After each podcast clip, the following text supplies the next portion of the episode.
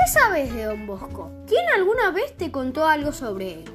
Bueno, de Don Bosco sé que era un cura salesiano que se ocupaba de los niños más carenciados y de sus familias.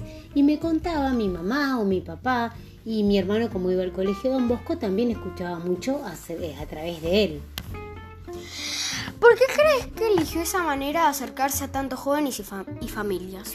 Porque él era un cura muy carismático que eh, sabía llevar a los chicos y a través de su palabra los guiaba hacia Jesús. Si tuvieras la posibilidad de enviarle un mensaje de voz de WhatsApp, ¿qué le dirías o le preguntarías?